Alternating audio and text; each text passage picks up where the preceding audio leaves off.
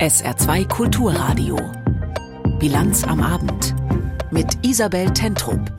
Deutschland macht den Weg frei für umstrittenen Asylkompromiss in der EU. Bergkarabach beendet seine eigene Existenz. Und wie Obdachlose im Saarland durch den nächsten Winter kommen sollen. Das und mehr hören Sie in der nächsten halben Stunde. Herzlich willkommen. Lampedusa, die Balkanroute, das Flüchtlingslager Moria oder auch der sogenannte Dschungel damals von Calais. Diese und andere Orte stehen für die Dauerkrise der EU in Sachen Migrationspolitik. Heftig gestritten wurde auch über das letzte Kapitel des Europäischen Asyl- und Migrationspaktes. Es geht dabei um die sogenannte Krisenverordnung, also die Frage, was tun, wenn der Migrationsdruck groß ist. Doch nicht alle Länder wollten zustimmen, auch die Bundesregierung hat die Krisenverordnung lange abgelehnt, mit der Begründung, die neuen Regeln ermöglichten es EU-Staaten, Schutzstandards für Migranten inakzeptabel zu senken. Nach offenbar erheblichem Druck aus Brüssel hat Deutschland schließlich umgeschwenkt und damit den Weg freigemacht für den strittigen Teil der EU-Asylreform. Aus Brüssel berichtet Katrin Schmidt. Die Blockade ist gelöst. Bundesinnenministerin Nancy Faeser spricht nun in Brüssel von einem hervorragend ausgehandelten Kompromiss und erklärt so die deutsche Zustimmung zur Krisenverordnung, also dem letzten bisher noch strittigen Kapitel für den ganz großen EU-Pakt für Asyl und Migration. Nach monatelangem Stillstand in dieser Frage, auch wegen der Bedenken Deutschlands, können also die entscheidenden Verhandlungen mit dem EU-Parlament zeitnah beginnen. Zu welchen Punkten in der Krisenverordnung sie heute nochmal nachverhandeln wollte, erläuterte Faeser gleich zum Auftakt. Für uns ist wichtig, dass auch im Krisenfall oder in der Feststellung einer Instrumentalisierung äh, sichergestellt ist, dass ein Staat das nicht leichtfertig in Anspruch nimmt, dann Standards herabzusenken.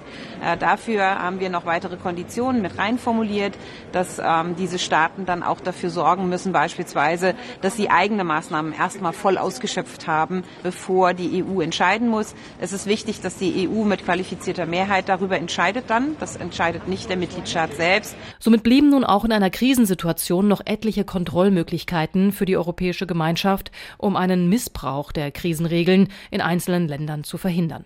Dennoch, auch nach dem grünen Licht aus Deutschland gesteht Innenministerin Faeser zu, dass manche Sorge bleibt. Sie formuliert es so: Obwohl wir noch weiteren Änderungsbedarf hätten, werden wir heute unserer Verantwortung gerecht.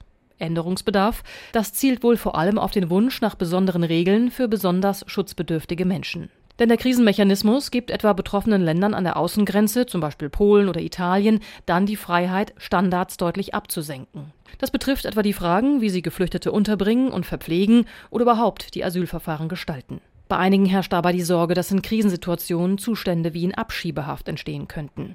Vor allem Familien mit kleinen Kindern davor zu schützen, treibt weiterhin nicht nur Deutschland um. Hierzu wird wohl ein Vermerk an der Einigung der Innenminister hängen, kündigte Luxemburgs Außenminister Jean Asselborn an. Sie wissen ja, dass es vier Länder gab, äh, die sich sehr viele Gedanken gemacht haben, ob es richtig ist, äh, dass zum Beispiel äh, Familien mit Kindern an der Grenze zurückbehalten werden.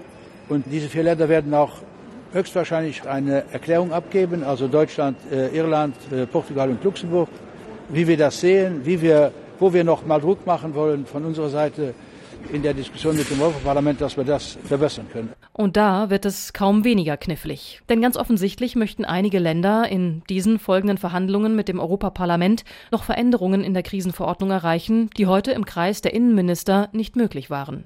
Diese Runde kann jetzt aber erstmal von sich behaupten, wir bleiben auf Kurs. Denn mit der heutigen Entscheidung bleibt die Chance gewahrt, den gesamten EU-Pakt für Asyl und Migration noch rechtzeitig vor der Europawahl im Frühjahr 2024 zu beschließen. Und das zumindest wäre wohl ein bisschen weniger Futter für rechte Parteien wie die AfD, die der EU seit langem Versagen im Kampf gegen illegale Migration vorwerfen. Der strittige Teil des Asyl- und Migrationspakts, die sogenannte Krisenverordnung, Thema heute in Brüssel. Nach monatelangem langem Zögern hatte Deutschland schließlich den Weg dafür freigemacht, weil der Kanzler ein, wie manche es nennen, Machtwort sprach. Deutschland dürfe in Brüssel die Asylreform weder blockieren noch aufhalten. Aber war das ein Machtwort oder etwas anderes? Aus Berlin Georg Schwarte. Am Tag, nachdem der Kanzler wahlweise ein Machtwort oder sogenannte handlungsleitende Worte an die grüne Außenministerin Baerbock richtete, steht Olaf Scholz im Kanzleramt und soll sagen, was war es denn nun? Ein Machtwort, um den Streit zwischen FDP und Grünen über das gemeinsame europäische Asylsystem GEAS zu beenden?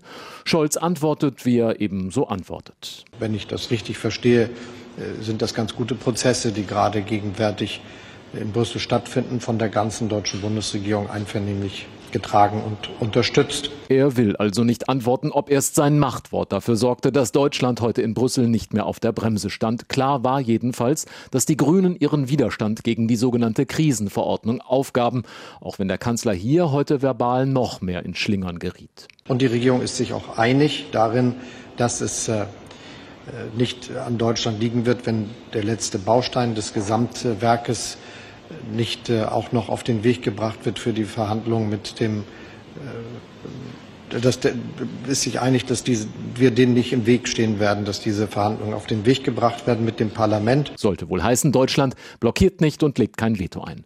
Die grüne Außenministerin hatte zuvor mehrere Tage lang gewarnt. Die Krisenverordnung konterkariere das geplante Asylsystem. Diese Verordnung würde EU-Staaten an den EU-Außengrenzen bei hohen Flüchtlingszahlen erlauben, Asylsuchende länger unter haftähnlichen Bedingungen festzuhalten, Standards bei Unterbringung, Verpflegung und Asylanspruch zu senken. Deutschland hat jetzt jetzt dennoch zugestimmt.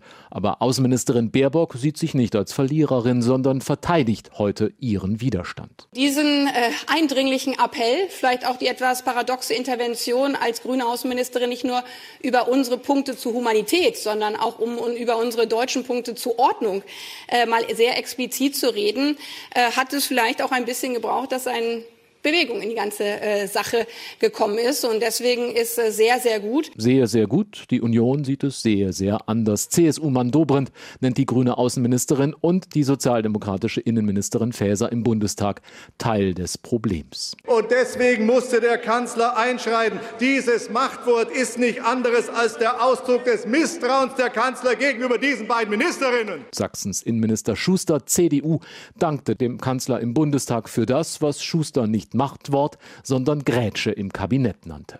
Mit dieser Grätsche hat er den Hebel erstmal in die Hand genommen. Herr Bundeskanzler, bitte legen Sie ihn nicht mehr aus der Hand.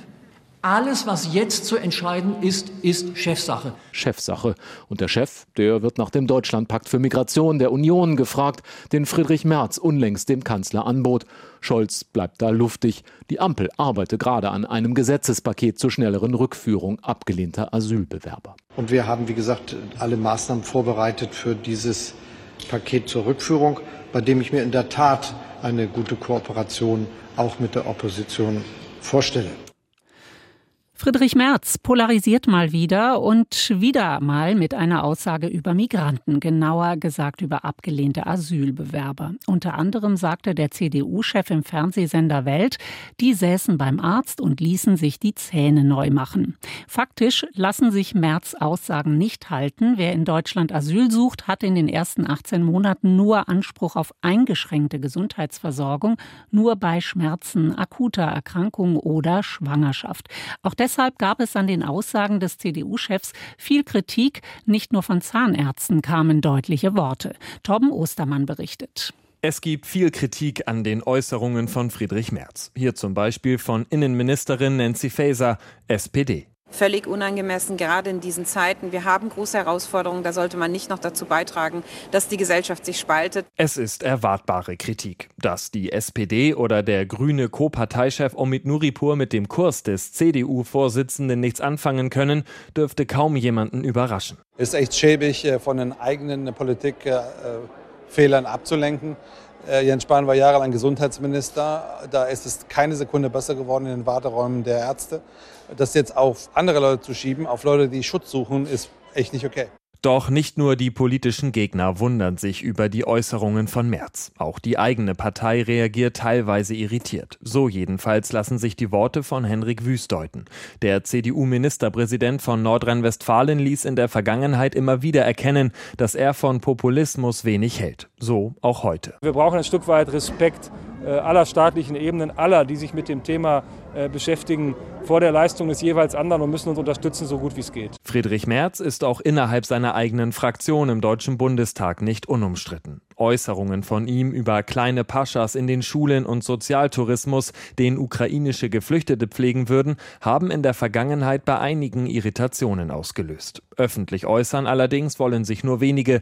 Thomas Röwekamp, CDU-Bundestagsabgeordneter aus Bremen, ist so einer. Die, die Aussage ist äh, faktisch falsch. Sie ist aber auch ungeeignet, die, das große Problem, was wir zurzeit mit äh, Zuwanderung und Migration in Deutschland haben, zu lösen. Da helfen uns äh, nicht äh, populistische Äußerungen, sondern eher ähm, der gemeinsame Wille, das Problem zu lösen. Doch Friedrich Merz hat auch Fans und die sind vor allem im konservativen Flügel der Partei zu finden. Abgeordnete wie Julia Klöckner oder Philipp Amthor, die im Grunde meinen, ihr Chef hätte recht und sei auf dem richtigen Kurs.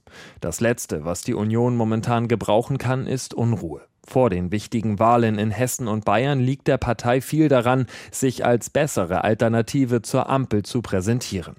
Weder Boris Rhein, CDU-Spitzenkandidat in Hessen, noch Markus Söder, CSU-Spitzenkandidat in Bayern, wollten sich heute äußern.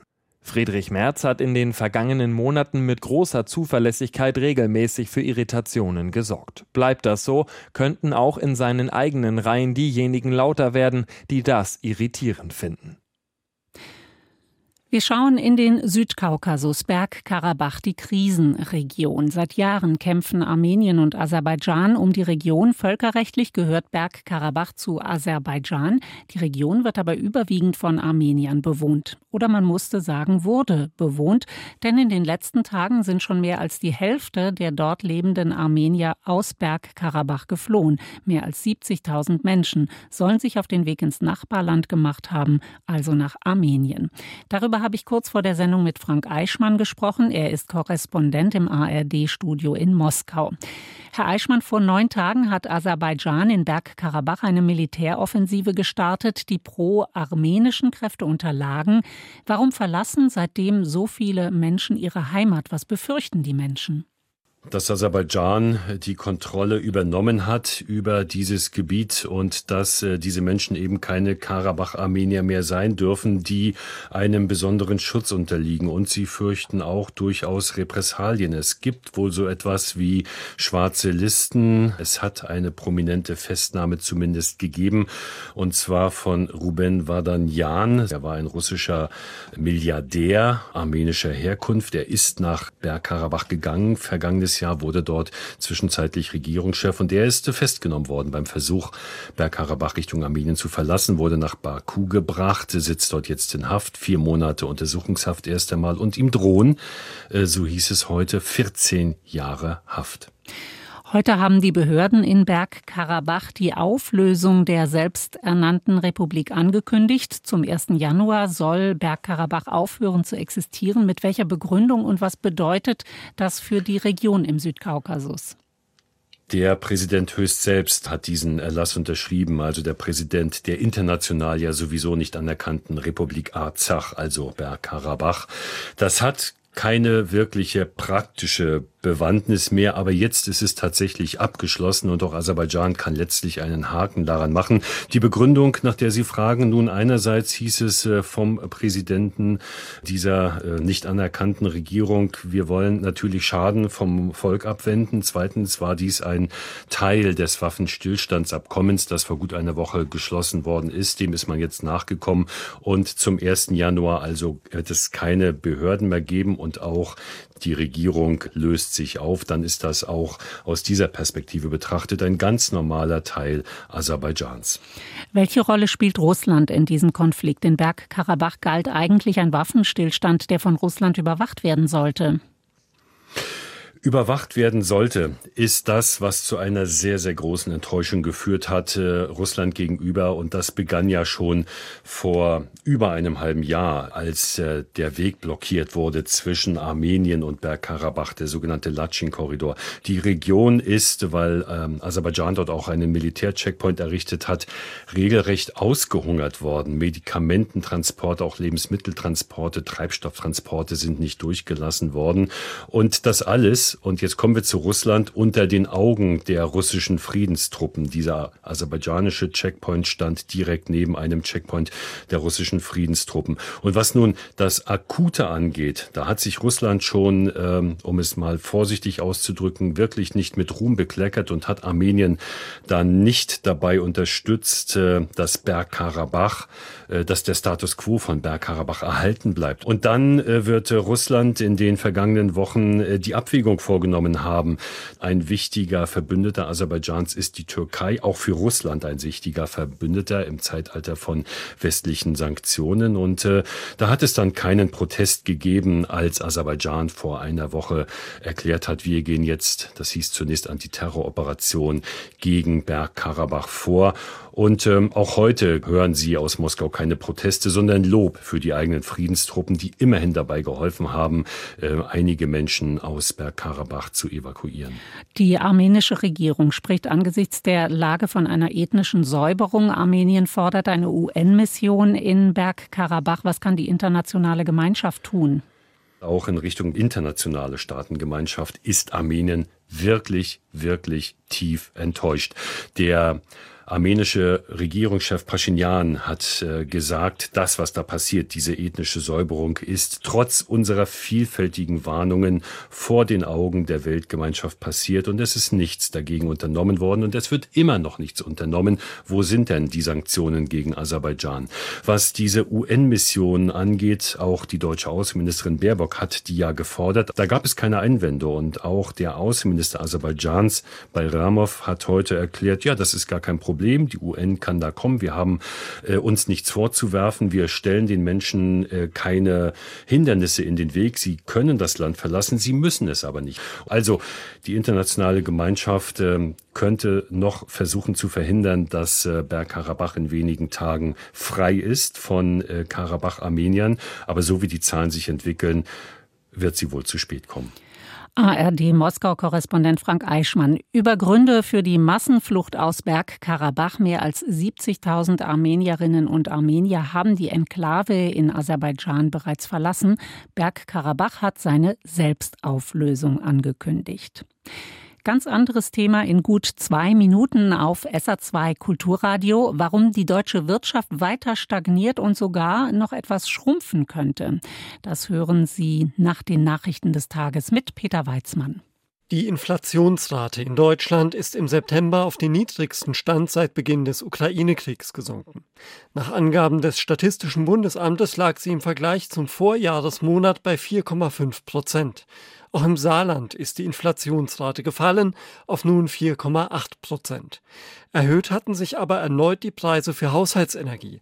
Beispielsweise war Elektrizität 16 Prozent teurer als vor einem Jahr. Die Preise für Brot- und Getreideerzeugnisse stiegen um gut 11 Prozent, für Speisefette und Öle gingen sie dagegen deutlich zurück. Die Energieminister der Länder gehen für den kommenden Winter von einer stabilen Energieversorgung aus. Bei einem Ministertreffen in Wernigerode hieß es, man gehe nach dem jetzigen Stand weder von Stromausfällen noch von so großen Preissprüngen wie im letzten Winter aus. Einstimmig votierten die Länderminister für einen subventionierten Industriestrompreis. Auch kleinere Unternehmen und Privatpersonen sollten bei den Energiepreisen unterstützt werden, etwa durch eine Reduzierung der Stromsteuer. Deutschland hat mit Israel den Kauf des Raketenabwehrsystems Arrow 3 vereinbart. Die beiden Verteidigungsminister Pistorius und Galland unterschrieben in Berlin eine entsprechende Erklärung. Der Kauf des Abwehrsystems ist eine Reaktion auf den Ukraine-Krieg. Ziel ist es, Deutschland künftig besser vor Luftangriffen zu schützen. Die Kosten belaufen sich nach israelischen Angaben auf fast 4 Milliarden Euro. Arrow 3 wurde gemeinsam von Israel und den USA entwickelt. Mit den Lenkflug Flugkörpern können feindliche Objekte in über 100 Kilometern Höhe durch einen direkten Treffer zerstört werden. Bundesgesundheitsminister Lauterbach will Pflegekräften mehr Kompetenzen übertragen. Der SPD-Politiker sagte beim Deutschen Pflegetag in Berlin, das werde den Beruf deutlich attraktiver machen. Das fachliche Potenzial der Pflege werde in Deutschland bislang viel zu wenig genutzt. Sein Ministerium arbeite daher an einem Gesetz, um das zu ändern. Die Präsidentin des Deutschen Pflegerates Vogler hatte zuvor eine Verbesserung der Arbeitsbedingungen gefordert. Dazu gehöre auch, dass Pflegekräfte selbstständiger arbeiten könnten, indem sie beispielsweise Medikamente bei Erkältungen und Schmerzen verschreiben dürfen. Zudem sprach sie sich für ein höheres Einstiegsgehalt für Pflegefachkräfte aus. Deutschlands Wirtschaft schrumpft. Damit zumindest rechnen die fünf führenden Wirtschaftsforschungsinstitute. Heute gab es ihre Herbstgemeinschaftsdiagnose für 2023 und wie erwartet haben die Institute ihre Konjunkturprognosen für dieses Jahr gesenkt. Aber sie sehen auch Licht am Ende des Tunnels. Michael Weidemann. Anders als noch im Frühjahr erhofft, lahmt die Konjunktur in Deutschland auch in diesem Herbst weiter. Statt sich um ein paar Zehntelpunkte zu erholen, sinkt die Wirtschaftsleistung im laufenden Jahr um 0,6 Prozent, sagen die führenden Wirtschaftsforschungsinstitute voraus. Und dafür, so Oliver Holtemöller vom Leibniz-Institut für Wirtschaftsforschung in Halle, ist ein ganzer Cocktail negativer Entwicklungen verantwortlich. Der wichtigste Grund dafür ist, dass sich die Industrie und der Konsum langsamer erholen, als im Frühjahr prognostiziert worden war. Gleichzeitig hält sich die hohe Inflation hartnäckig und noch steigen auch die Zinsen. Trotzdem nehmen die Experten offenbar nur ungern das Wort Rezession in den Mund. Denn die Talsohle scheint erreicht. Schon sehr zeitnah könnte sich der Trend wieder ins Positive wenden, glaubt Holtemöller. Wir prognostizieren eine Erholung ab dem vierten Quartal dieses Jahres, weil die Reallöhne mittlerweile anziehen, weil auch der Energiepreisschock für die deutsche Volkswirtschaft durch die sinkenden Energiepreise abgefedert ist, gibt es keine Notwendigkeit jetzt für konjunkturstimulierende finanzpolitische Maßnahmen. Auch so dürfte die deutsche Wirtschaft 2024 wieder ein leichtes Wachstum von 1,3 Prozent erreichen, so die aktuelle Prognose der Institute. Es blieben jedoch Risiken, und die verorten die Wirtschaftsforscher vor allem in der Politik.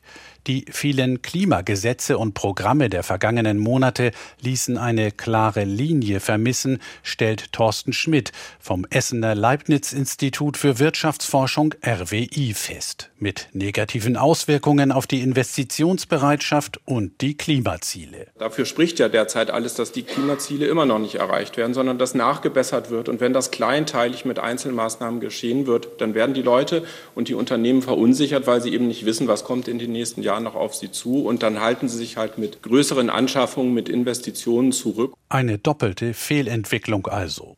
Die größte Gefährdung für Wirtschaft und Gesellschaft gehe indes nicht von den Fehlern der Regierung, sondern von den politischen Rändern in Deutschland aus. Da braut sich etwas zusammen, befürchtet Oliver Holtemöller. Seit einiger Zeit gewinnt extremes Gedankengut an Boden, welches Selbstverständlichkeiten in Frage stellt. Darunter fallen der Respekt vor allen Mitmenschen, und vor dem Eigentum und der Handlungsfreiheit anderer. Mögen die unmittelbaren Konjunkturrisiken dieser Tendenz auch begrenzt sein, so gehen von ihr doch erhebliche Risiken für die langfristigen Wachstums- und Wohlstandsaussichten aus. Eine Entwicklung, die noch vor wenigen Jahren kaum vorstellbar gewesen wäre, stellen die führenden Wirtschaftsforschungsinstitute warnend fest.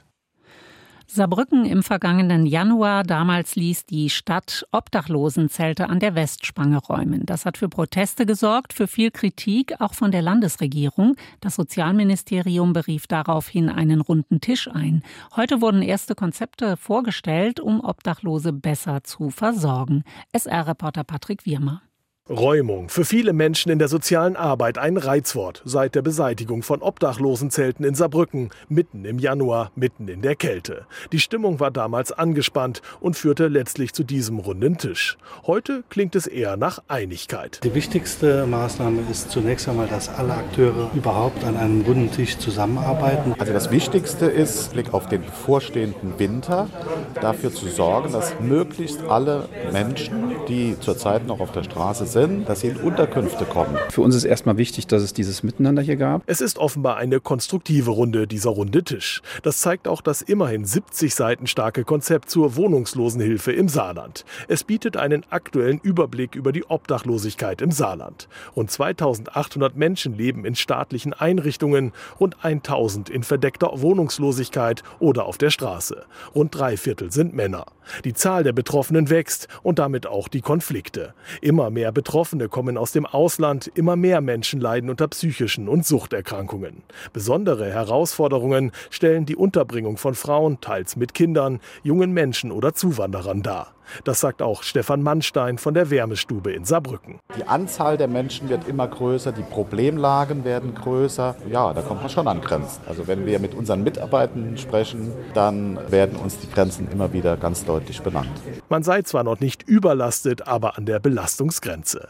Die Einrichtungen bräuchten da mehr Hilfe. Die verspricht Sozialminister Magnus Jung. Wir wollen das Thema Housing First verbessern. Wir wollen zusätzliche Angebote machen für wohnungslose und obdachlose Frauen. Wir wollen zusätzliche Angebote schaffen für Jugendliche, auch im ländlichen Raum. Und wir wollen beispielsweise an der Schnittstelle zwischen psychiatrischer Problemstellung und Wohnungslosigkeit ein Modellprojekt initiieren. Geplant ist auch ein offizieller Wohnungslosenbericht. Im Februar auch eine Fachtagung. Entsprechende Haushaltsmittel seien eingestellt.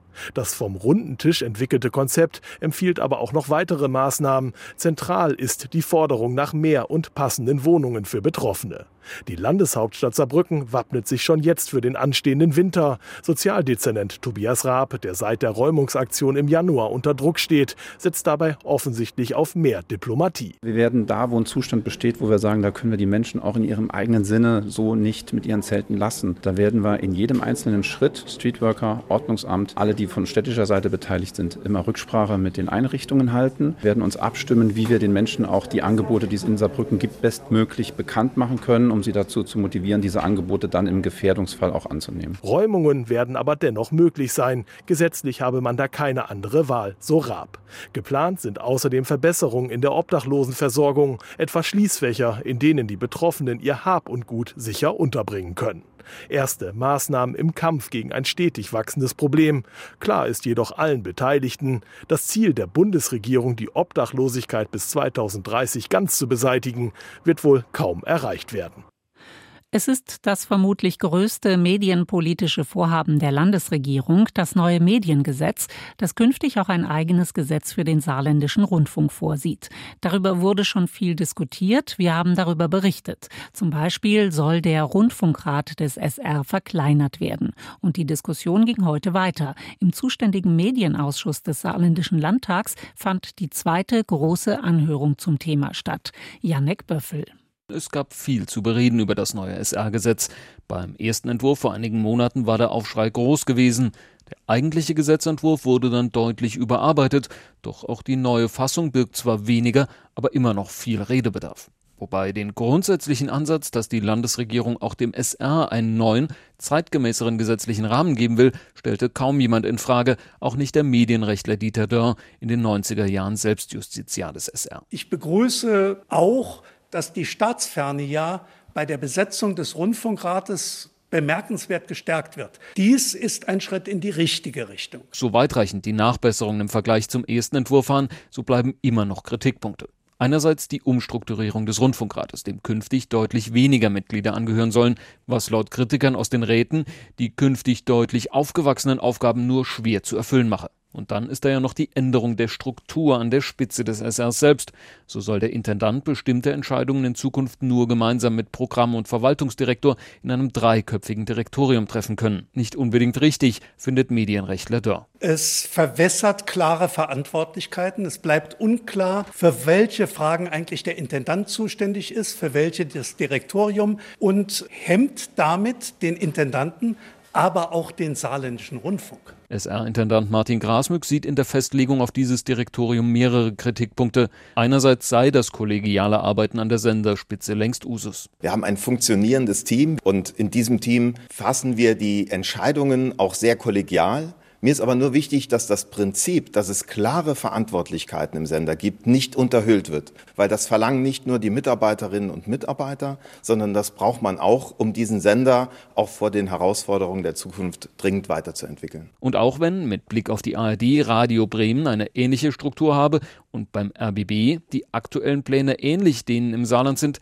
Gerade um im Konzert der großen Anstalten wie WDR oder SWR mitreden zu können, brauche es einen starken Intendanten, der auch die Letztentscheidung habe, so Grasmück. Ich glaube, der Saarländische Rundfunk hat in der Vergangenheit sehr davon profitiert, dass immer wieder starke Persönlichkeiten an der Spitze standen, die die Interessen des Saarländischen Rundfunks sowohl im Land, aber vor allen Dingen auch in der ARD vertreten haben. Natürlich, es gehört zur Wahrheit dazu, dass die Einschätzung dieses Entwurfs auch im Land teils weit auseinandergeht, selbst in den Gremien. So lobte zwar der Vorsitzende des Verwaltungsrates, der ehemalige SPD-Stadtverbandspräsident Michael Burkhardt, in seiner Stellungnahme ausdrücklich den Entwurf und die Maßnahmen, doch er sprach damit nicht für sein Gremium. Das hatte mit deutlicher Mehrheit nämlich eine andere Stellungnahme beschlossen, die dann Burkhards Stellvertreter, der ehemalige CDU-Chef der Staatskanzlei Karl Rauber vortrug, die deutlich kritischer auf den Entwurf und vor allem das Direktorium blickte. Man wird den Intendant schwächen im ARD-Kreis seiner Kollegen, denn gerade bei den Finanzverhandlungen, in dem das Saarland ja immer hart kämpfen muss,